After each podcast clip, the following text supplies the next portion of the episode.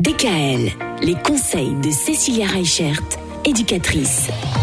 Alors Cécilia, c'est vrai qu'on a parlé de la rentrée. La rentrée, qui dit rentrée dit aussi de nouvelles affaires scolaires. Mais moi, je me souviens, disait aussi de euh, nouveaux vêtements. Moi, j'aimais bien quand euh, j'allais avec ma mère et choisir mes nouveaux vêtements. Et pour autant, la mode vestimentaire, c'est pas toujours pratique, surtout quand c'est nos enfants qui choisissent.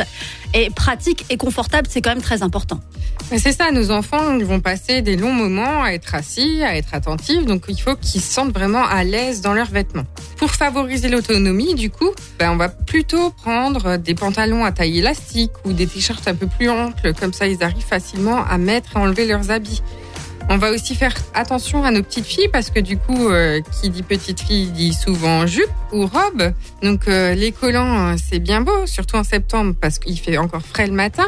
Mais ce qui va être important en fait, c'est plutôt de leur laisser un leggings ou des choses comme ça qui vont leur permettre de bouger, d'être plus à l'aise, mais aussi d'éviter à 10 heures dès la première récréation ben, d'avoir un trou dans leur collant. On va aussi faire attention du coup aux fermetures de tout ce qui est euh, veste euh, ou ah, Les fermetures éclairs, oui, c'est vrai que c'est des fois pas évident pour les enfants hein, de les fermer eux-mêmes. Mais c'est surtout les zips. Si les zips sont trop petits, au niveau de la préhension, c'est vraiment très compliqué pour eux pour mhm. euh, ouvrir ou fermer.